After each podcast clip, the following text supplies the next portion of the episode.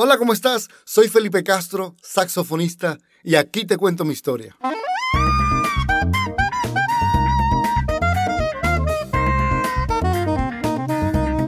Debo comenzar diciéndote que soy saxofonista desde el año 1993 y desde ese día hasta hoy He tenido la oportunidad de vivir momentos increíbles, inolvidables. He tenido la suerte de sentir la adrenalina en ese momento que estás empezando un concierto para miles y miles de personas. Y cuando empiezas, que se abre el telón, escuchar el... Ese es el mejor regalo que pueda sentir cualquier músico en su vida. También he tenido la suerte de tocar con artistas internacionales tales como Tony Zucker, David Bisbal, Carliños Brown, Bonnie Tyler, Miguel Ríos y muchos, muchos otros. La música me ha llevado a conocer lugares impresionantes que nunca pensé pisar en mi vida. He estado en Alaska. He pasado por debajo del puente de San Francisco. He comido las pizzas en Nápoles. Me he podido comer una pizza y tomarme una cerveza en la propia Plaza San Marcos en Venecia. He podido estar en Singapur, he caminado por las calles de África. He visitado lugares, como te digo, que nunca pude imaginar ni siquiera que iba a visitar. Y todo esto gracias a Dios y a la música. También actualmente me encuentro grabando desde mi estudio en casa para muchísimas partes del mundo. Acabo de participar en el proyecto de funk de Percy Stanbury el cual cuenta con artistas súper importantes como son en la batería Dave Weckel, en el saxo alto Eric Marienthal, también en el saxo alto Nelson Rangel, en los teclados Osmaro Ruiz, también en los teclados Salo Loyo, el pianista de Luis Miguel. Yo participé grabando dos saxos tenores y barítono junto al trompetista Oscar Cordero, con el cual formamos The Power Horns. He tenido la suerte de ser nominado a los Latin Grammy ¡Ey! Pero para, para, para, para, para ahí. No siempre fue así. Tengo que contarte que yo soy músico autodidacta. Quiere decir que he tenido la responsabilidad de aprender a tocar saxos alto, tenor, barítono, soprano, flauta, clarinete, a leer música, a interpretar la música de manera autodidacta, por mi cuenta. Así que quiero contarte cómo empezó todo. A los 15 años iba caminando con mi familia por el Paseo Colón en Puerto La Cruz, Venezuela. Estábamos visitando a mi hermana cuando mi papá de repente se le ocurrió la brillante idea de decirme, Felipe, imagínate tú aquí tocando tu saxofón. Y hizo, pa, va, va, va, va. Esa frase cambió mi vida.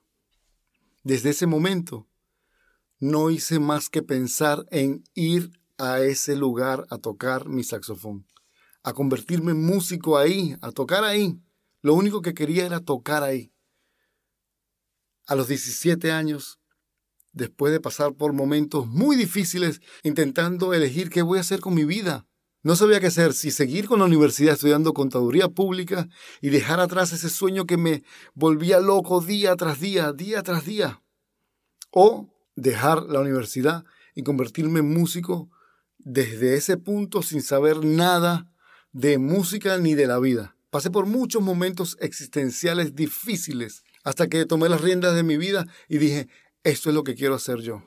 Yo quiero ser músico, yo quiero ser saxofonista, cueste lo que cueste.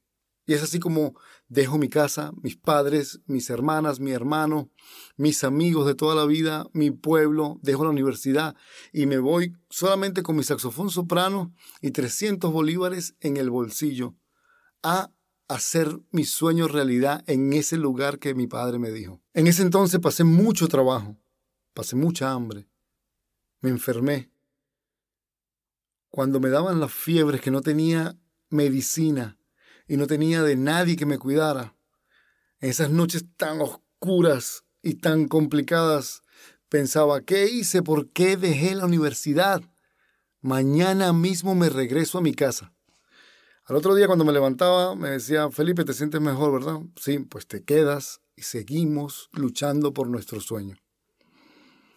He sentido como saxofonista lo frustrante de no avanzar nada, de quedarme estancado por uno, dos, tres, cuatro, cinco, hasta seis meses, sin avanzar nada en mi, en mi saxofón, en mi sonido, en mi técnica, en mi estudio, en, el, en las cosas que estaba buscando, en los efectos, en nada en nada, sentirme estancado. Y seguía estudiando, pero al no tener un tutor todo se complicaba tenía que llegar de, un, de la A a la B, pasaba por miles de puntos para poder llegar a hacer algo tan sencillo. Entonces aprendí a hacerme una rutina de estudio.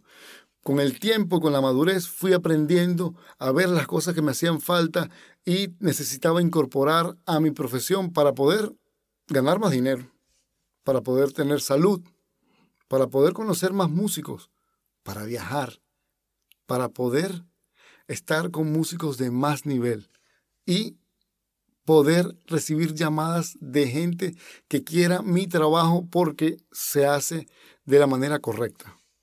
Fue muy traumático estar perdido y conseguir la madurez a través del tiempo y de los golpes.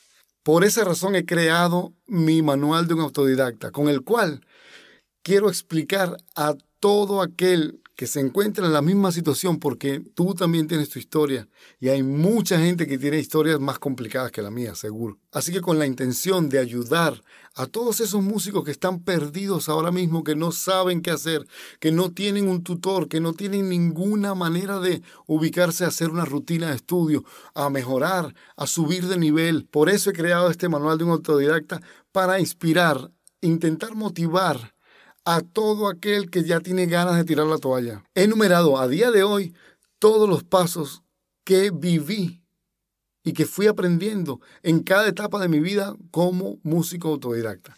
Así que esto lo estaré compartiendo en este canal a partir de ahora en muchos episodios más. ¿Ok? Por favor, suscríbete a mi canal, activa las notificaciones, comparte esto porque vamos a ayudar a mucha gente que está perdida queriendo mejorar en su saxofón. Sígueme en mis redes sociales. Instagram aparezco como arroba Felipe Castro Sax. En Facebook como Felipe Castro Saxofonista. Está pendiente de todos los episodios que vienen porque a partir del siguiente empiezo a enumerar todos los aspectos de mi manual de un autodidacta. Gracias.